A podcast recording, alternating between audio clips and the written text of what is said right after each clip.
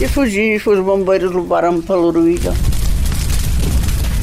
Quem me chamou já estava na cama. Ó oh, Cacilda, levanta-te. E o bombeiro pegou-me assim com a muleta e ele pegou-me na, no um braço e veio e trouxe-me para aqui. Senta aqui, além adiante, assim ali é que se eles se deixam estar em casa, eles não vinham morrer ali, saíram de casa para, e vieram para buscar uma roupa para uns bebés e, e chegaram lá e morreram no, no fogo os dois, credo.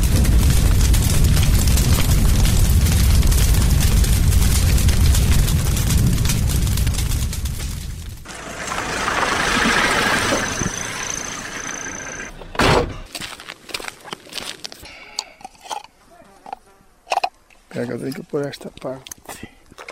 Isto ainda, está, ainda só fica agora provisório. O parafuso? O parafuso tenho aqui na mão.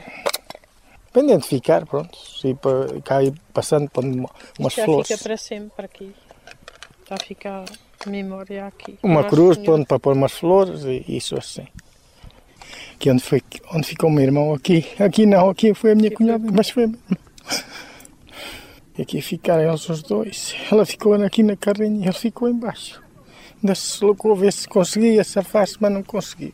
Ele foi a ver se safava. E ainda tinha tal ali uma pilha daquelas antigas que ele lá levava com coisa. Isto foi. Mas eu, para mim, não sei. A gente. Uh, há muitas coisas, mas eu, para mim, de certeza, foi ou foi o fumo que, que não viam ou arrebentou algum pneu.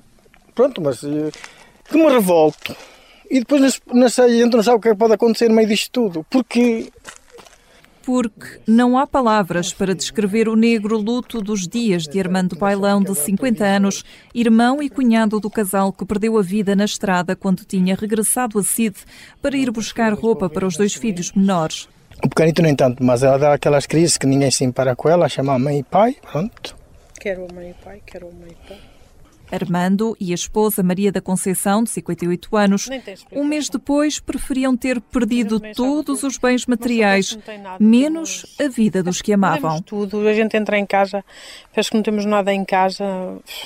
É uma coisa que nem tem explicação. Valia mais arder a casa, ou até as casas, valia mais arder as casas e eles que se escapassem. Mas, infelizmente, foram, foi o contrário.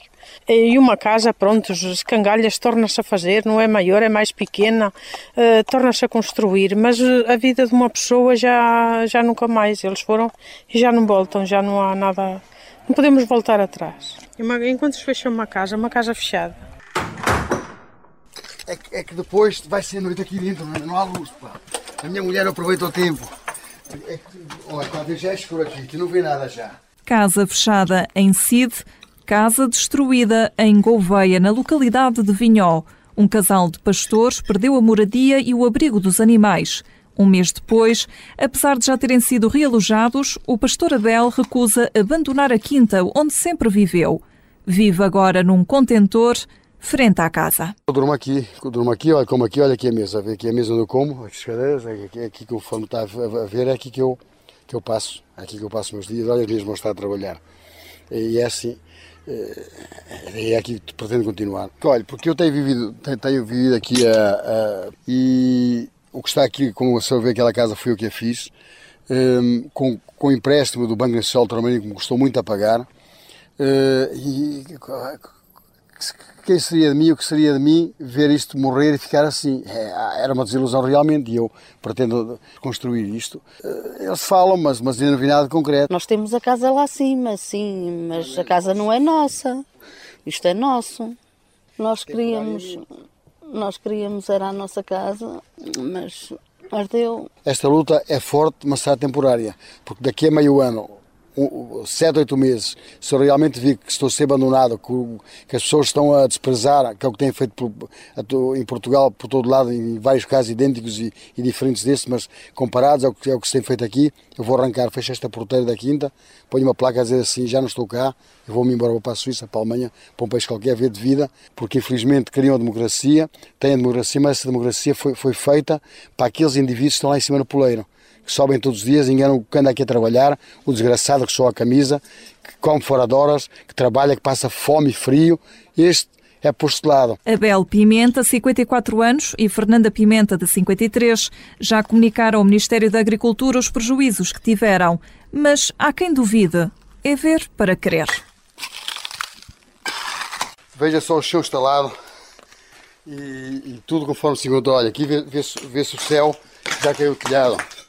Está tudo desta maneira, mas vamos lá ver, era isto que eu gostava que eles viessem cá ver, porque quando as pessoas vêm e olham assim de repente e vão-se embora, não, não, não, analisam, não veem a situação como ela realmente se encontra, as coisas são, são, são, são classificadas de uma forma diferente do quando são vistas com olhos de ver, que é o que, que estou a mostrar a aqui, olha.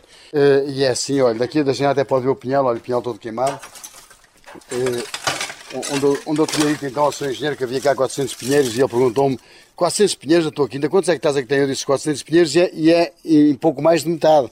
Mas estão aqui à mostra 400 pinheiros, como, como pode eh, ver. Porque nós perdemos tudo e ainda acham que a gente não está a dizer a, verdade. Mas, portanto, no mesmo dia que fui à Serviço de Agricultura, na sexta-feira, ele disse que não é um barracão, que isto para mim é um telheiro, disse ele. Eh, quando, na realidade, eh, o barracão serviu para 20 e tal ou 30 anos a ter um rebanho de ovelhas apoiado por conhecimento do Serviço de Agricultura e, e ele disse-me que isto não, isto não vou pôr isto no barracão, isto para mim é um telheiro. Eu até me custa falar nisto e fico comovido e vem umas lágrimas aos olhos porque realmente são coisas que, que no fundo a gente quando toca essas palavras da esperança, da... mas sou sincero, eu já estou um, um pouco cuidado um bocado avançada para olhar para uma situação dessas e levantar a cabeça e olhar para a frente, mas se Deus me ajudar, quero ver se ainda vou conseguir.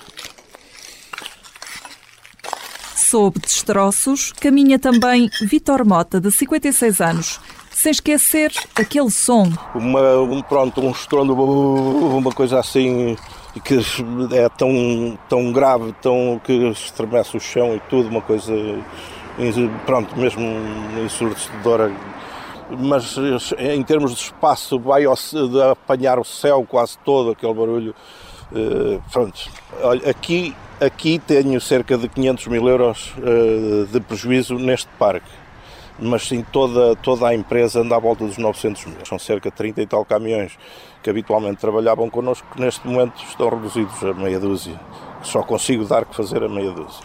Perdeu quase tudo de uma grande empresa exportadora de madeira para a Espanha. As duas plataformas em Tondela arderam e mais de 10 mil toneladas de madeira transformadas em cinza. Vitor Mota não entende os papéis que lhe mostram que está fora dos apoios anunciados. Chego à conclusão, ainda agora estava aqui a imprimir, porque saiu o regulamento ontem, e eu estava a imprimir que é para mim inteirar realmente se consigo aceder a alguma das coisas ou não, a algum destes programas.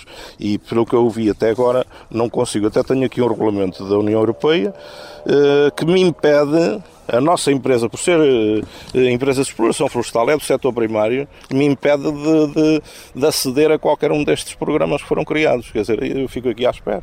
Portanto, as mesmas dificuldades há empresas que, que podem aceder aos apoios e outras não, temos, temos consideração. Há empresas de primeira e empresas de segunda. Agora, pronto, não sei, não, não, porque é como uma empresa de, de, de, de serviços, uma coisa qualquer, tem acesso a, a, aos apoios e eu não. Um mês depois, Vitor Mota continua sem ver luz ao fundo do túnel. Tenho muita dúvida, sinceramente. Tenho muita dúvida, vejo, vejo a situação muito, muito, muito, muito complicada, muito difícil e não vejo eh, soluções adequadas ao, ao, problema real de, que, que, temos. E precisávamos trabalhar e pronto, e olha, muito desiludido com isto. Realmente houve muito apoio verbal, muita solidariedade verbal.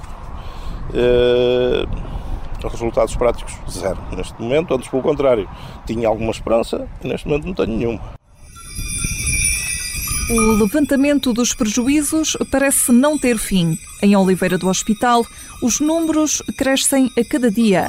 180 casas de primeira habitação foram consumidas pelas chamas, 95 empresas afetadas, num prejuízo de 90 milhões de euros e 480 postos de trabalho em risco. 97% de área ardida num conselho onde morreram 5 mil animais. A ANCOS, Associação Nacional de Criadores de Ovinos da Serra da Estrela, com 3 mil associados, está a apoiar cerca de 400 pastores que beneficiam de ajuda na ração para o gado. Graças à ajuda vinda de todo o país, destaca o presidente da ANCOS, Manuel Marques. Ó oh, pessoal, É aí a Oliveira Hospital, não é? É Eu quero que os pastores, quando estiver a acabar, entrem em contato com, o centro, que nós imediatamente dizemos para virem cá. Devemos muito a Cruz, devemos muito a Vila de Conde, devemos muito ao Sabugal, devemos muito a Grândola, devemos muito a, a Sor, devemos muito a, a, todas as partes do país que foram de uma forma solidária e devemos também muito às fábricas de rações que nos fizeram um preço substancial reduzido em relação ao preço do mercado para nós conseguirmos chegar eh, aos pastores e aos produtores de Ancose. Alguns senhores querem doar, por telefone me dizem, ó oh, Sr. Presidente, mas isto vai chegar aos produtores ou, ou não vai chegar? E, e a melhor forma de vocês verem que chegou foi, de facto, o carregamento que os produtores estão aqui a fazer, que registramos quem entrega e registramos quem leva, isto é, quem leva assina conforme levou e conforme recebeu. Seis sacos. Sacos de ração transportados para uma carrinha com destino a 130 ovelhas, que João Lameiras quis salvar primeiro que tudo. Salvei os animais e só que não consegui salvar a casa. Ou se salvava uma coisa ou outra. Não... João Lameiras tem 49 anos, dois filhos e vive em Vila Franca da Beira, onde ardeu a casa e a queijaria. A realidade de uma vida é agora um sonho. Levou todo o material da queijaria, a casa e, e material agrícola. Agora estamos parados, não temos onde fabricar, está, está a queijaria parada. Quero ver se ainda consigo fazer as obras antes do fim do alavão, mas é um bocado difícil. Não sei, espero que sim. Esse era o seu sonho, ter construído a queijaria antes do, do ano? Sim, antes de. Era porque é o nosso meio de subsistência, senão também não é difícil, vai ser difícil. Lágrimas nos olhos e um sorriso forçado para a vida. João não culpa ninguém, só agradece. Tanto a nível de Câmara, de Ancose e a nível do país, o, tem, as pessoas têm sido espetaculares a ajudar tanto a nível para animais como para pessoas. Por acaso é, é espetacular o que têm feito. Maneira de passar melhor o tempo, de não pensar tanto na. De, de não pensar tanto no, no que aconteceu.